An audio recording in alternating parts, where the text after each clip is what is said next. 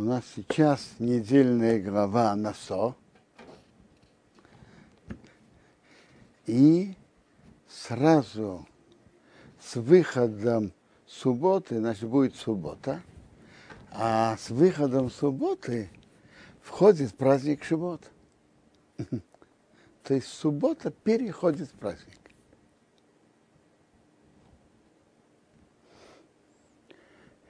Так наша недельная глава начинается э, дальнейшего с пересчета.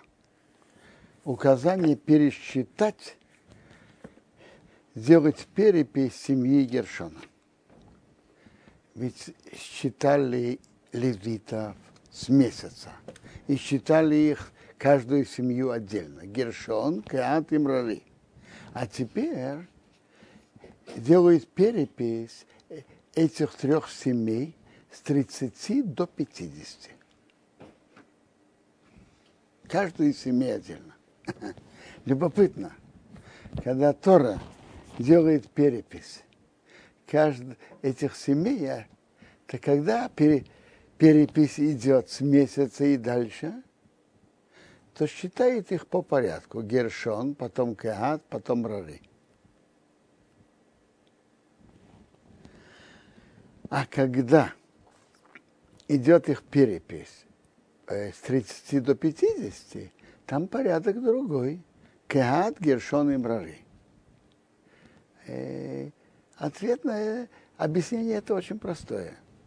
Когда идет перепись с месяца, идет перепись, э, каждой семьи, как она родилась. Кто первый родился? Гершон, потом Кеат, потом Рари. А когда идет перепись с 30 до 50, то это перепись по их службе э, в мешкане. А тогда они служат с 30 до 50. И служба семьи Кад наиболее важная. Затем идет служба семьи Гершон, затем семьи Мрары. Так тут уже считают по важности службы. Раньше семью Кат, перепись семьи Кат, затем семьи Гершона, затем семьи Брары.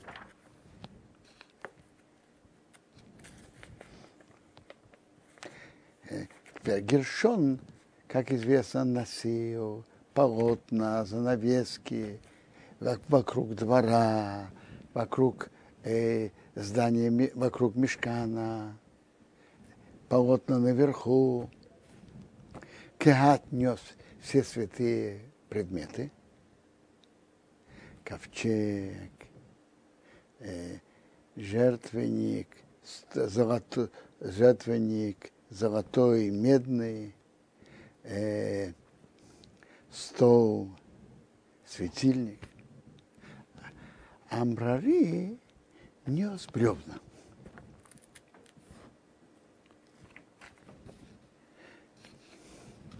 И тут написано, кто руководил Гершоном, это Итамар. Ведь у Аарона остались два сына, Элазар и Итамар. Так руководил работой, переносом, что делали им Гершоны, что делали им Рари, руководил Итамар. И тут идет перепись, сколько было Кеат. Кеат было с 30 до 50, 2750. Теперь, э, а у Кеат руководил э, Лазар. Теперь, значит, а теперь идет перепись семьи Гершона. 3200.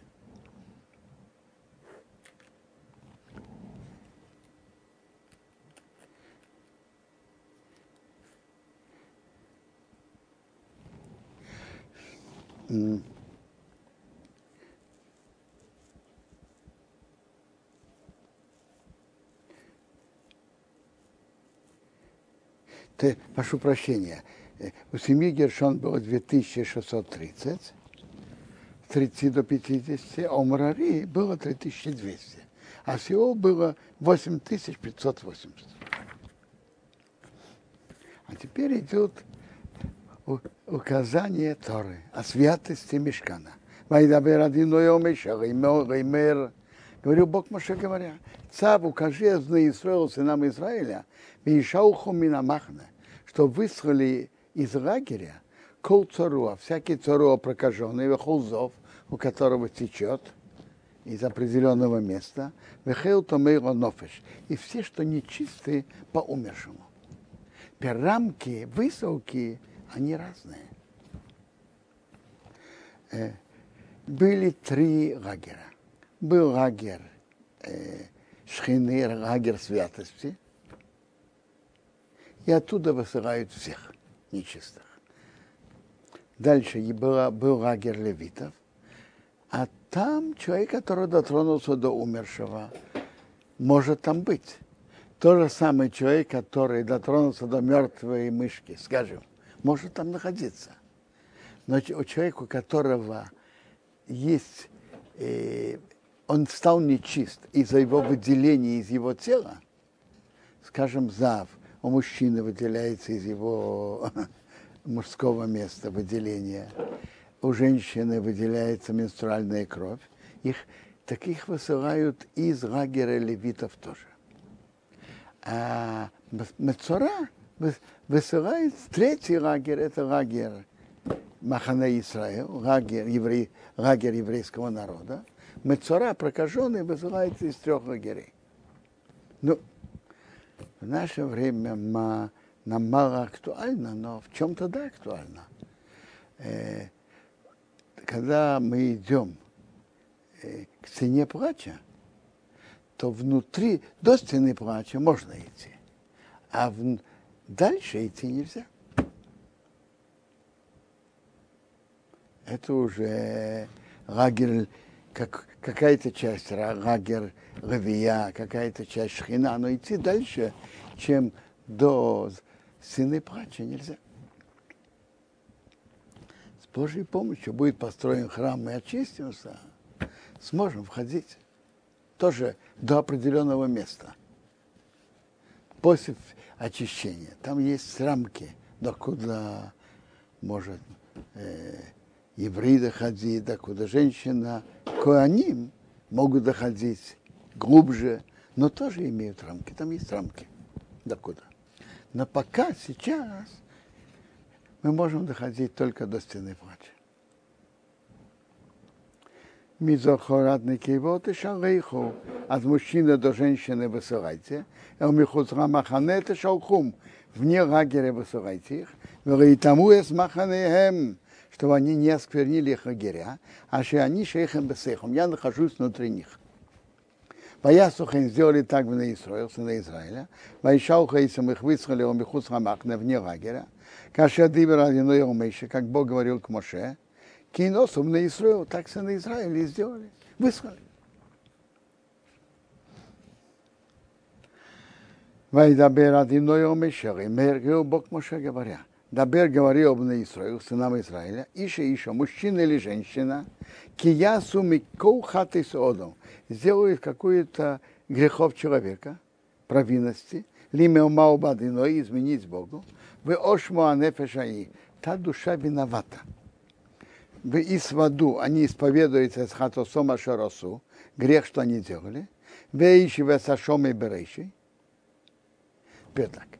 Тут, э, во-первых, написано, что если человек чем-то провинился, он должен исповедоваться.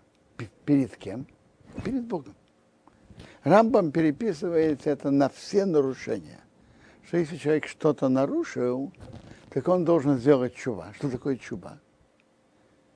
Сожаление о прошлом, принятие на будущем, не делать подобных вещей и исповедоваться перед Богом. Никто об этом не должен знать, это только отношение его с Богом.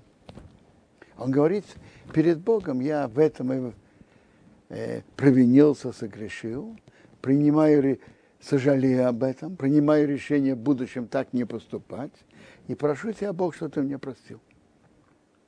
Так вы, теперь, тут идет, идет речь о конкретном нарушении. Знаете, о каком? человек э, присвоил себе чужие деньги. Э, хозяин этих денег у него потребовал. Он э, обманул, сказал, что он не должен. Отрицал, что он должен. И не только это, он поклялся, поклялся, что он не, э, у него нету де, э, чужие, э, нет день, денег этого человека, он ему не должен, поклялся. Потом, когда этот человек подумал и подумал и сожалеет о том, что он сделал, так на об этом идет вот эта глава так он должен,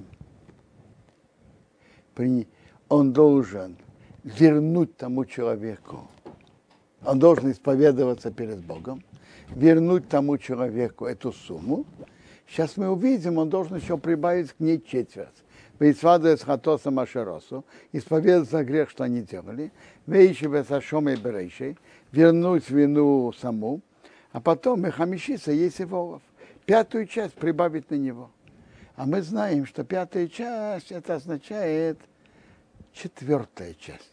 Это я вам скажу. Э, э, там тогда э, считали по-разному. Иногда считали с этой, с прибавкой или без прибавки. Скажу так, человек, кто-то должен другому 100 рублей. Что значит пятая часть? Пятая часть значит еще 25. Почему? 25 – это пятая часть от 125. То есть, а без, без той части – это четвертая часть. Махамишица, если было прибавить э, пятую часть, то есть на, нас, на, нашей, на языке нашей привычной арифметики четверть, Ванасан, чтобы он дал, Ашер Ошамрей, кому, кому, перед кем он виноват. То есть тому человеку, кому, перед кем он виноват, кому он должен. Что, что делать, если тот человек умер? Надо искать наследников. А что будет в имя Ишгейл? У человека нет наследников. Рошива Ошом Иров. Вернуть вот эту, то, что он ему должен к нему. Ну, Ошом, вот эту то, что он должен, а муж Аврадиной, который он должен вернуть Богу, он дает Раке, он дает Коину. Должен дать Коину. Какому Коину?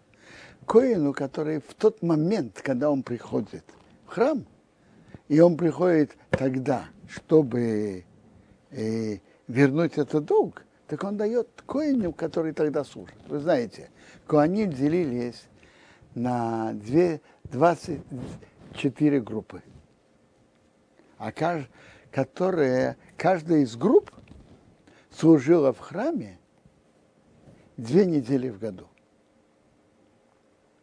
А каждая группа делилась на шесть семейств, каждая из которых служила а, один день в неделю.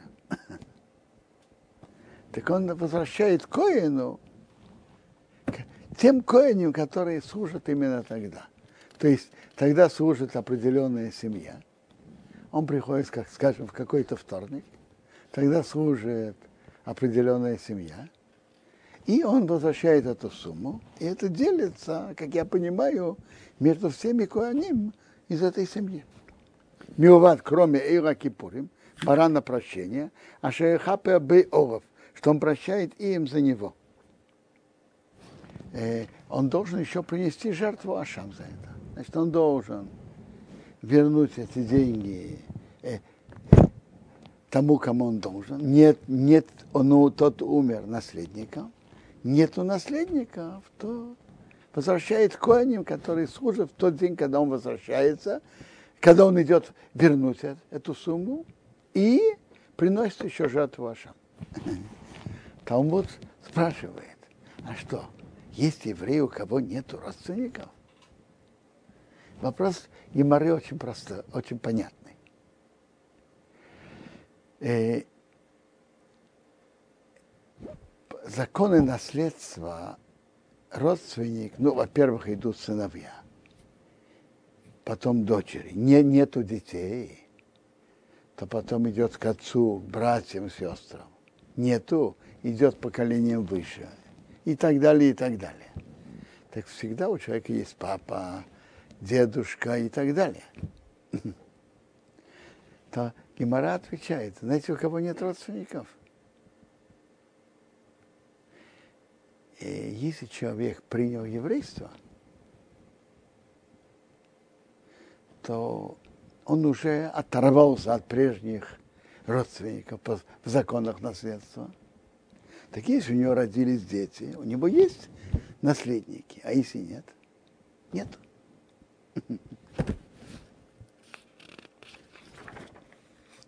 Вехол трумо, голкотши в неисрою, а шакриву раке, всякое приношение всех святынь снов Израиля, которые приносят коину, это его. Значит, кому приносят, э, это принадлежит этому коину. Вы ищас кодош ее. Человека его святыни будет его. Иша шаит на человек, который даст коину, это будет его. Что тут Тора нам сообщает? Что каждый еврей имел свой земельный надел, и он отделял от него трума, массер и так далее. Кому, какому коину дать? Како, массер первый дают леви. Потом есть годы, что дают массер они для бедных. Какому коину, какому э, леви, какому бедняку дать. Это право того, кто это выделил. Написано человека его святыни его. Он хозяин, какому коину он дает. Какому леви, какому бедняку дает.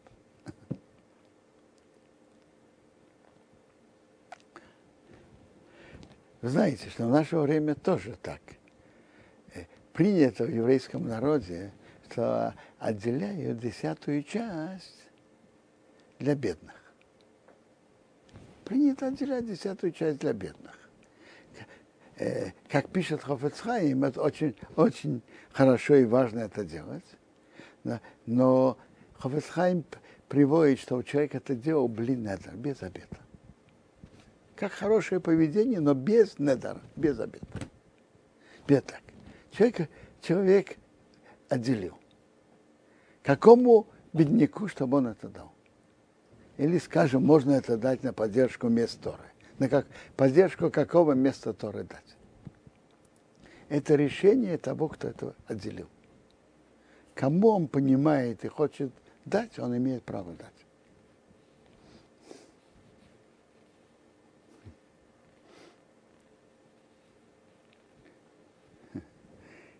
Говорят, как друж, Иша Скадоша в ее. Человека его святыня, а не его. То есть так. Что, что действительно принадлежит человеку? То что, то, что он дает на добрые дела. Это уже гарантированно его.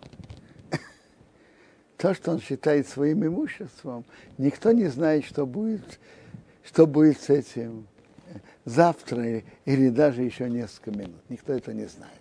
А то, что он дал на бедных, на добрые дела, это уже гарантированно, он, эти, он это использовал, это его.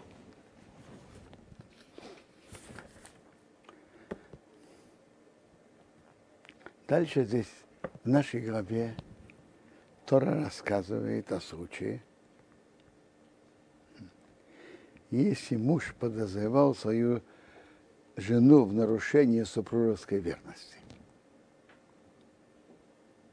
И Тора нам рассказывает целую форму, э, как муж в таком случае приводит свою жену в храм, приводит Коину, и Коин пишет на пергаменте главу и стирает, дает ей выпить, приносит приносят мучную жертву из ячменя. И, и это, это единственная мецва в Торе, которая непосредственно связана с чудом. что происходило чудо. Пока евреи были достойны этого, было чудо, что если она действительно изменила мужу, то после того, как она выпивает эту воду, то у нее начинает набухать живот, бедро падает, и, и она через короткое время умирает. И то же самое происходит с тем мужчиной, с которым она согрешила. Это, это чудо. А если она была чиста, то не, она остается здоровой, все нормально. И даже роды у нее начинают, после этого проходит легче. И это было все время, когда евреи вошли в страну, до разрушения первого храма, и затем во время второго храма до 40 лет перед разрушением второго храма, тогда Рабьехана Бензака э, э, принял решение, чтобы перестать этим, это делать. Теперь я хочу просто только объяснить. Это понятно, что жена должна быть верна мужу. И это строжайший запрет Торы, это нарушить. О чем здесь идет речь? Так то речь идет вот о чем. Муж замечает, что жена слишком э, болтает с кем-то, каким-то мужчиной. И он ей говорит, я э, ревную тебя к нему, и чтобы ты с ним не уединялась. Если она, если жена это нарушит, то она становится запрещенной мужу, и она запрещена до того, как придут в храм, проведут э, все это, все то, что написано в нашей главе, э, приносят мучную жертву из ячменя, э, пишут на пергаменте главу, эту, главу этой истории, стирают ее, дают ей пить. И если она после этого жива, здорова, то, то она разрешена мужу. А до этого она запрещена. Тому в наше время же такого нет. Между прочим, Гемора говорит, что это действовало только, знаете, когда? Пока мужчины вели себя в этом вопросе достойно. А если они вели себя недостойные, то тогда Бог с ними это э, отношения, э, не иметь отношения с другими женщинами. Если они не, мужья не, муж ее не вел себя достойно, то Бог это чудо не делал. Рабьехан бен Закай, увидев, что есть и мужчины, которые не ведут себя достойно, и в таком случае воды не будут проверять жену, они скажут, э, они скажут, воды не работают как, как должны быть, а причина в них. Поэтому Рабьехна при Бензакой 40 лет до разрушения храма принял решение прекратить э, это делать. Талмуд говорит, не, вообще-то надо знать, что есть запрет э, женщине уединяться с мужчиной. Это запрет Торы, и это запрет в любом случае. Но она запрещенная, если она нарушила этот запрет, запрещенный муж она не стала. Но надо знать, что есть законы Ехот, и надо их изучать и выполнять. Запрет уединения. Тут речь идет, что муж предупредил жену, чтобы она не уединялась с, таки, с, с таким-то мужчиной, предупредил ее. И если она нарушила его предупреждение, она стала ему запрещенной. Талмуд говорит, чтобы человек в наше время так не поступал. Потому что что произойдет, если она это нарушит? Она станет ему навеки запрещенной. Сейчас ведь нет храма. чтобы это делать и проверять.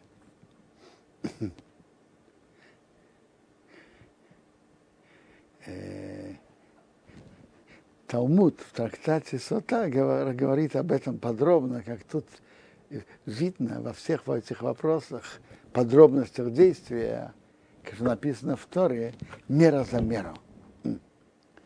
И любопытно, а скажите, Талмуд спрашивает, а почему тут приносят мучную жертву из ячменя? Почему? Э, кто, кто обычно ест ячмень? Скот. То есть само то, что она взяла, э, сделала себя подозреваемым для мужа, это уже скотское поведение. Тем более, если она нарушила супружескую верность. Морал из Праги говорит, что наиболее такое скотское это э, преступление это, это разврат. Приводит, приводит отсюда.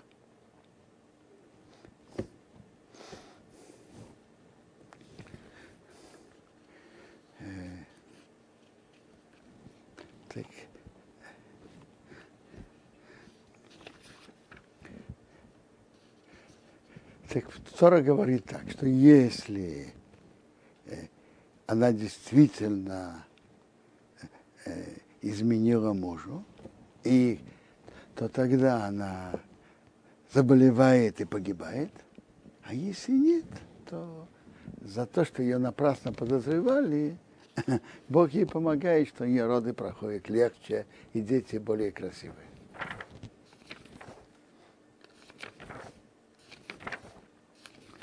Сразу после этой главы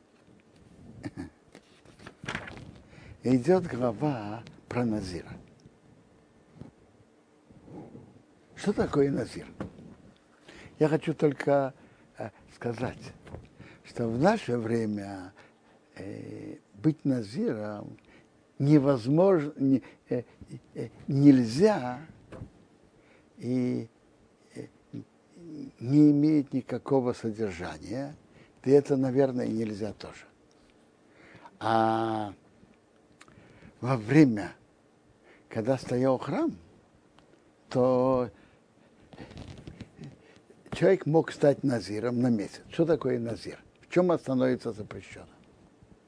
В трех действиях. Во-первых, ему нельзя пить вино, но не только вино, и виноград, и, и изюм –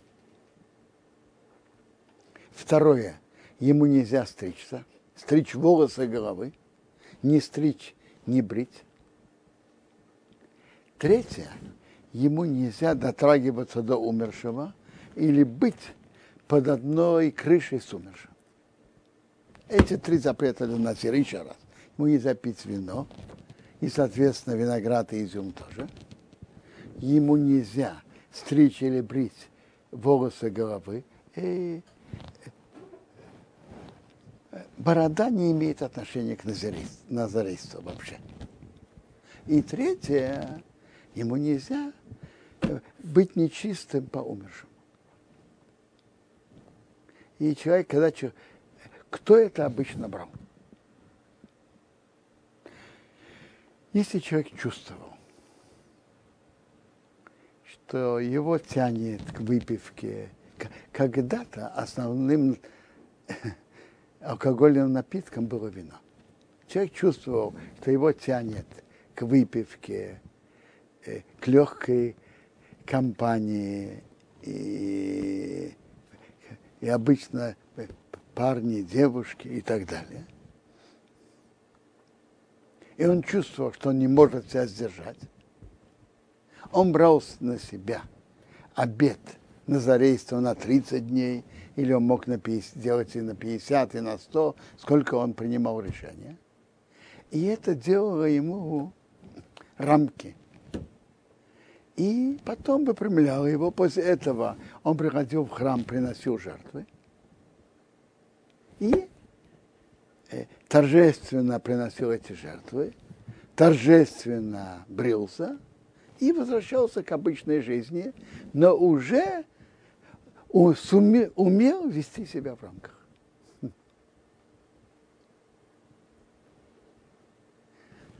Когда стоял храм, это было возможно. И человек мог был быть чистым, был пепел красной коровы. В наше время это невозможно. Если кто-то по ошибке принял назарейство, то он продолжает быть назиром.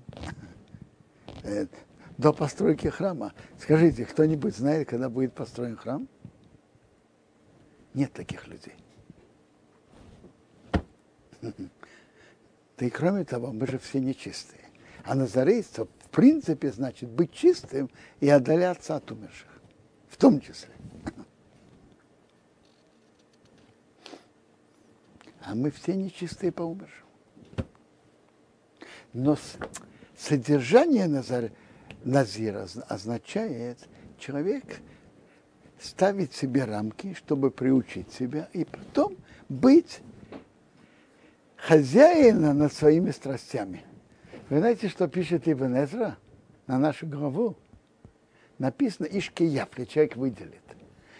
Он говорит, он человек э, будет уди, пера, удивительно. Потому что, говорит, большинство людей идут за своими страстями. А он идет обуздывать свои страсти.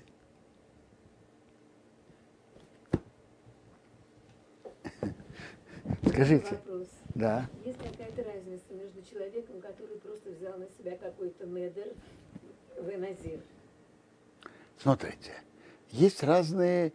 э, Назир – это тоже какой-то определенный обед. Может быть, он чем-то, он чем-то иначе. Это другого типа, особого типа обед. Теперь, человек может принять на себя какой-то какой другой обед. Но, между прочим, что Хоть, э, скажите, я только продолжаю мысль.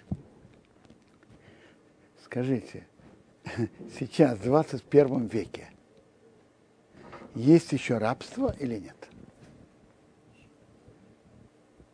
Э, скажем, тут в Израиле есть рабство или нет? Как вы думаете? Зависимость какая-то человека. так, вы, так вы слышите, Э, правильно, правильно сказали. Рабство есть.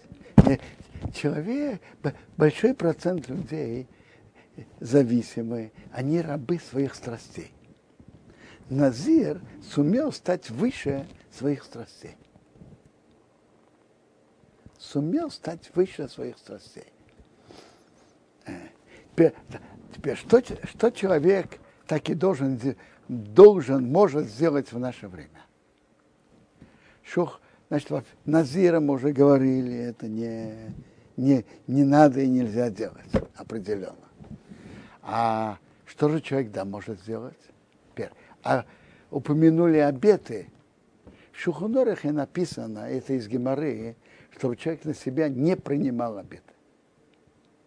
А что человек, да, может сделать? Поставить себя в рамки а он может сделать, как говорят, блинедер, но держаться этих рамков, этих рамок твердо. Сделать сам, сам себе рамки. Это я не делаю. Без обета, без клятвы.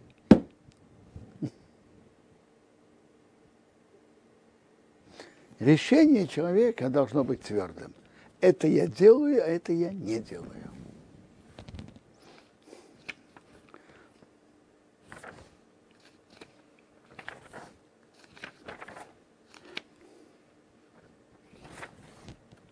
Э, про Назира написано в середине интересное выражение. Написано э, про Назира, когда он приводит себя приносить жертвы, написано Йове Эйсей. Он приведет его. Кого это его? Раши объясняет, что всегда его значит кого-то другого. А в этом тексте означает, он приводит самого себя. Связано с тем, что мы говорили, я слышал от хорошего товарища, э, э, выражение это становится очень понятным. он приводит его. Вопрос же, кто хозяин над кем? Страсти властвуют над человеком или человек хозяин над своими страстями? Человек, который принял на себя назарейство, был назиром, то он стал хозяином над собой. Он приводит его. Кого его? Самого себя. То есть он хозяин над, сами, над собой. Он его приводит в, в храм.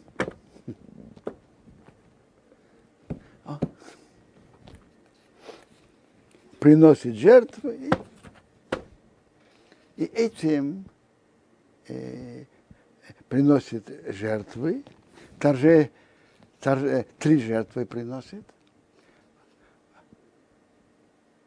Ора хатат и барана специального, шрамим, и он назират называется эта жертва, и торжественно сбривает волосы свои, и назарейство с него сошло.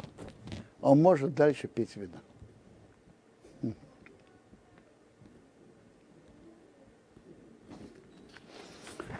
Дальше. Так в наше время мы можем только одно.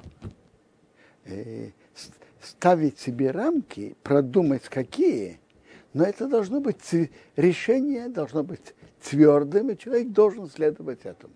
Ставить себя в рамки. Если человек чувствует, что он, не дай Бог, скатывается.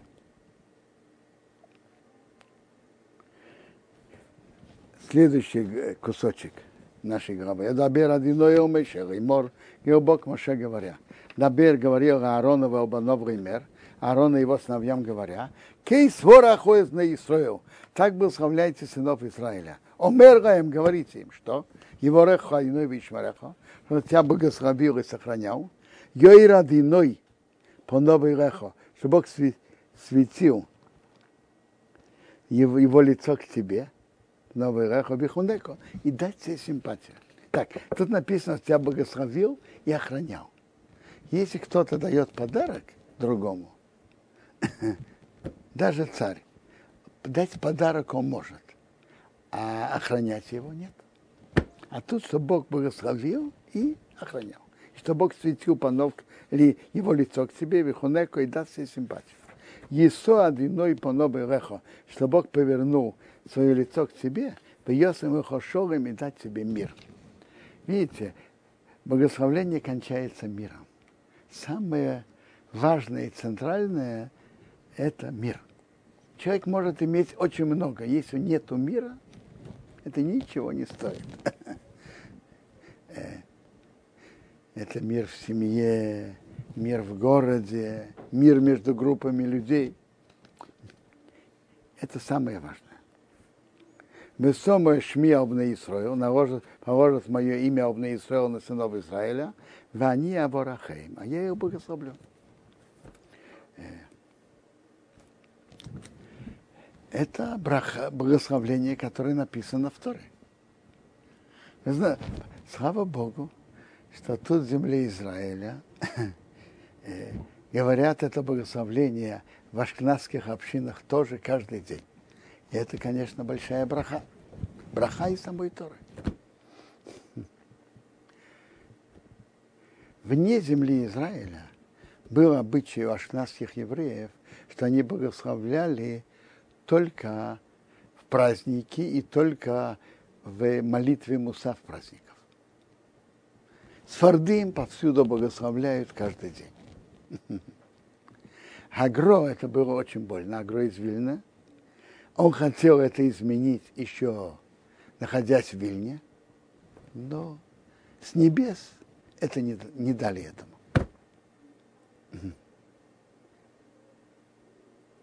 В день, когда он принял решение сделать так в своем, э, в своем Беткнесете, его вдруг посадили в тюрьму.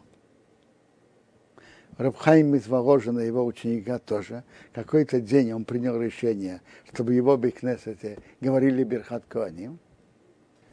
В ту ночь сгорел Беткнесет. они поняли, что, по-видимому, с небес не дают этому, э, не дают этого. Почему? Это как бы будет затрагивание, почет, почета прошлых поколений. Мы знаем лучше, понимаем лучше. Это не какое-то неуважение к прошлым поколениям. Но ученики Агро, когда приехали сюда, тут было новое поселение, и тут это уже вели. И это больш, большое благословление. Рассказывает про одного из больших раввинов, в его месте, где он молился, иногда надо было ждать, пока приходил Коин. И не у всех было терпение ждать. Этот, э, э, этот большой, великий человек, который сказал это, это, говорит, мы должны учиться у хасидов.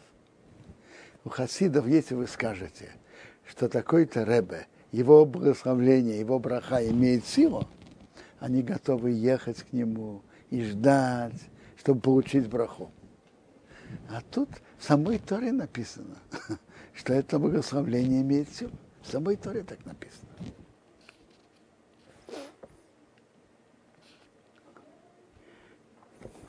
Так как мы сейчас находимся прямо перед праздником Шавот, хотел бы сказать несколько слов. Ну, вначале о правилах и законах, а затем о духовном содержании дарования Торы как евреи приняли Тору. Прежде всего, у нас же сейчас пойдет суббота, а сразу после субботы выходит суббота, переходит в праздник, правильно? Э, в субботу нельзя делать никакую работу, а праздник – можно зажигать огонь от огня, можно варить, можно готовить пищу на праздник. Э, когда, когда женщины зажигают свечки, э, так перед субботой, понятно, они зажигают определенное время до захода солнца. А когда они зажигают свечки в праздник, значит, прежде всего долж, должна выйти суббота. В субботу уже нельзя зажигать огонь. То есть должны выйти звезды. Должен быть вы, время выхода субботы. Но это необходимо, но еще недостаточно. Чтобы делать работу после субботы, работу, запрещенную в субботу, каждый человек должен сделать то, что мы называем хавдара, разделение между святым и будничным. Ну, Авдала мы делаем над бокалом вина. И, а до этого мы делаем Авдала разделение в молитве. В вечерней молитве, скажем про обычную субботу. Суб, время субботы уже вышло, звезды вышли. Мо, по времени можно делать работу, но нельзя делать работу, пока человек еще не произнес что-то, что он что он вышел из субботы, что он должен произнести. Значит, тот, кто молится, в молитве есть прибавка, а тохан Антон. И ты разделил между субботой и будничным днем и так далее. А что делать же тем женщинам, которые не молятся Мариф? Как, когда они могут делать работу? Они должны сказать так – Борух Хамавдил бен Кодыш Хахол. Благословлен, кто разделил между субботой и будничным. Между святым и будничным. Благословен, кто разделил между святым и будничным, и тогда они могут делать работу. Барух Хамавдил бен Кодыш Хахол. А до этого нельзя делать работу. Это в обычную субботу, э, в обычную субботу, когда она выходит – нельзя делать работу, пока не сказали Баруха Мавдил бен Кодашухал. Ну, потом, если, если женщина, и если есть в нем муж, он делает Авдагу, а если нет, она сама делает Авдагу. Теперь, когда суббота переходит на праздник, что тогда? Тогда тоже есть авдара разделение в молитве, но она друг, другой формы. Разделение между святым и святым. Разные уровни святости. Так в молитве, вечер, вечерней молитве праздника есть специальная прибавка ватадыну. И после этого, как человек сказал, он может делать работу. Э, а если, скажем, человек молился и забыл говорить эту вставку, или женщина, которая не молилась Марив, что как тогда выходит из субботы, так тогда говорят Барух Хамаздил бен Кодыш Кодыш. Благословлен, кто разделил между святым и святым. То есть есть уровни святости. Есть святость субботы и святость праздника. Так, же, так женщины перед тем, как они сжигают праздничные свечи должны сказать Барух Хамавдил бен Кодеш и Кодеш. Благословлен, кто разделил между святым и святым. То есть между святостью субботы и святостью праздника. Так, во-первых, должны по времени должна суббота выйти, должны выйти звезды. В календаре написано время – и затем еще сказать Баруха Мавдю бен Кодыш и Кодыш. Или на русском благословлен, кто разделил между святым и святым. И тогда можно зажигать свечки. Э, принято, что женщины говорят Чехаяну, когда они зажигают свечки, а мужчины говорят Чехаяну в кидуше.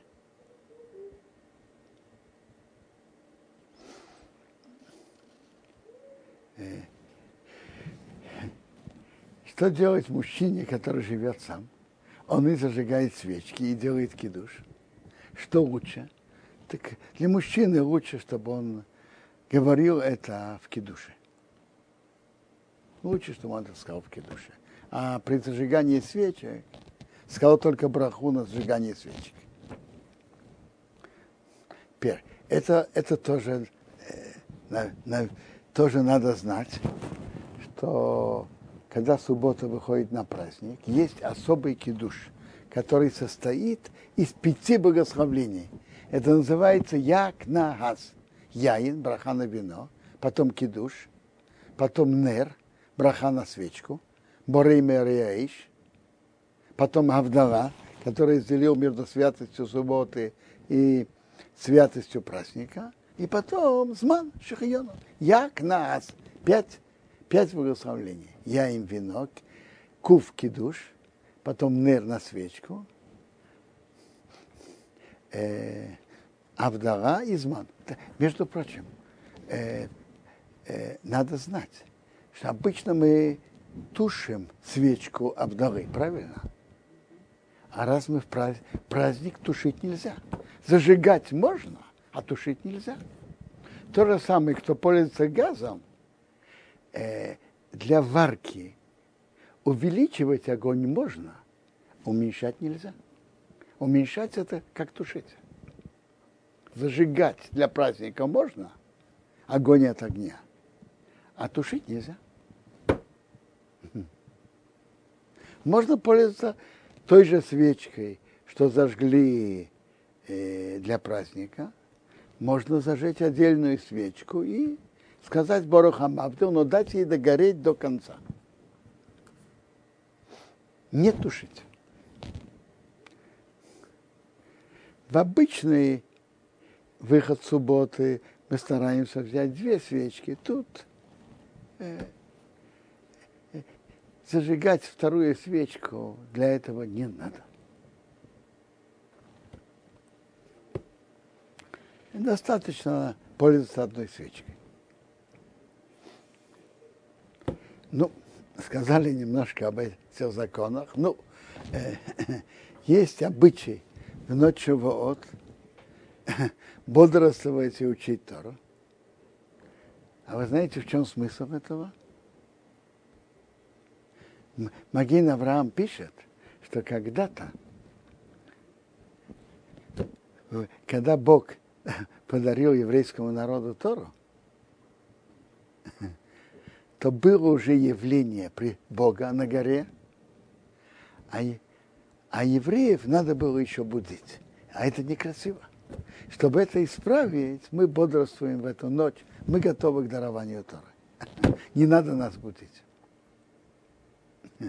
Поэтому, если так это понимать, есть люди, которые бодрствуют всю ночь.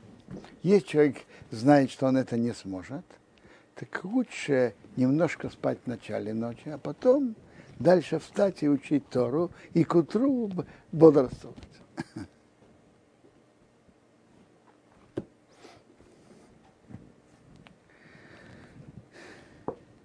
Гемора в трактате Шаббат рассказывает нам подробно о даровании Торы.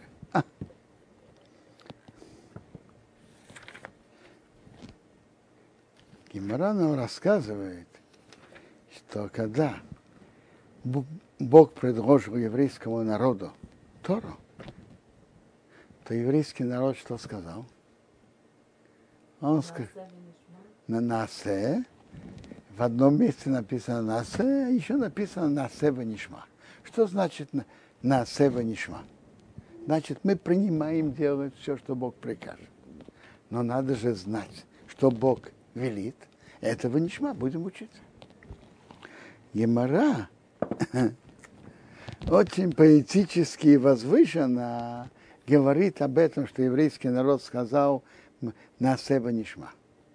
Я читаю Гемору. Рабсимой говорит, когда евреи сказали нас сделаем перед Нишма, послушаем, пришли 600 тысяч ангелов, и каждому еврею привязали две короны привязали две короны. Один, соответственно, нас сделаем, а другой, соответственно, Нишма. Смотрите, когда что-то написано в Агаде, не, обычно не надо это понимать буквально. Я понимаю, что это значит, что это духовные подарки, которые еврейский народ получил, два подарка. Один, соответственно, сделаем, а другой, соответственно, послушаем духовных приобретений. Э, две короны, это и есть корона.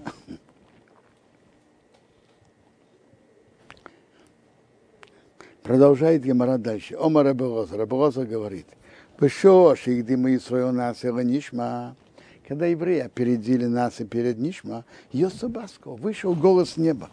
Вы омроваем, сказал им, Мигилове боны розе. Кто раскрыл моим детям этот секрет? Шамараха и Ашорес Миштам Шембей. Так ангелы себя ведут. Написано Борха Ашем Арохов, прославляйте Бога его ангелы, гиберики, богатыри, Эйсы дворы делает его слова, лишме слушает бекил дворы. Что раньше? Раньше делают, а потом слушают. То есть, то есть тут говорится, что уровень еврейского народа это было как уровень ангелов. Раньше делать, потом слушать. Так написано про ангелов. Давайте поймем. А почему так? Какое это имеет отношение к ангелам? Почему именно ангелы так? Э, Гимара приводит кусочек из Теилим, но все-таки какое тут духовное содержание этого? А? Мне кажется, очень просто. Когда евреи сказали «нас Эванишма», мы сделаем и послушаем, то еврейский народ принял на себя сделать все, что Бог прикажет. Они знали, что Бог прикажет? Нет. То есть они приняли на себя, полагались полностью на Бога и приняли на себя сделать все, что Бог прикажет. А это э, уровень ангелов. Почему? Ангелы, они духовные создания, которые ощущают духовное. Материального у них нету. Соответственно, страстей у них нет. Ейцерара, плохих желаний у них нет. У них нет такой борьбы, борьбы, как есть у человека между добрым желанием и и плохим. Для ангела принять все, что Бог прикажет, очень естественно. Они ощущают духовное, они ощущают присутствие Бога и Его приказы. И для ангелов это очень понятно и очень естественно. Для человека, у которого есть яйцерара, плохое желание, и есть страсти, зачастую очень сильные и острые, сказать, что мы сделаем и послушаем, означает, что они принимают на себя всегда выполнять приказ, приказы Бога, и за, даже не зная, что Бог прикажет, и, соответственно, когда надо, бороться своими желаниями и страстями. А это не, не всегда просто.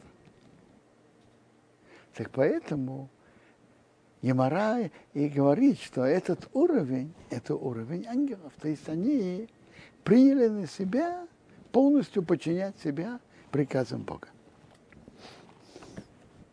Как, как они до этого дошли? Ну, тут Гемора дальше говорит, что они полностью полагались на Бога. Как это они, как, как они дошли до, до этого полагаться на полностью на Бога? Значит, смотрите. Во-первых, они имели полное доверие Богу. Полное доверие. Они видели доброту Бога. Они видели, как Бог им помогал, как Он наказывал египтян из-за них, как Он их вывел из Египта, как Он заботился о них в пустыне. И поэтому они полностью доверяли Богу. Что если он что-то, он им предлагает, то это им на добро. Но интересно, в Раше написана еще одна сторона этого вопроса. На что они полагались на Бога? В чем? Мы, говорит, шли с прямотой. Мы шли с ним прямотой сердца, кедера хоисимиаво, как те, кто делает от любви, весомахну оов. Мы полагались на него, мы полагались на Бога, что Он не обяжет нас делать что-то, что не, мы это не можем. То есть так. Мог же, мог же быть вопрос. Бог добрый, и Он хочет нам добра. Но, может быть, Бог потребует от человека что-то, что выше его человеческих возможностей. Так тут Раша на это обращает внимание. Мы полагались на Бога. Ведь Бог создал мир и создал человека. И Бог прекрасно знает силы и возможности человека. И еврейский народ полагался на Бога, который, зная, который проявил столько доброты к ним, и который знает природу человека, и знает его рамки и возможности, что Бог не обяжет нас делать что-то, что выше наших человеческих возможностей. И в этом они полностью положились на Бога. И благодаря этому сказали нас его Нишма, сделаем и послушаем. И именно благодаря этому получили Тору хорошего, хорошего шаббата и хорошего праздника дарования Торы.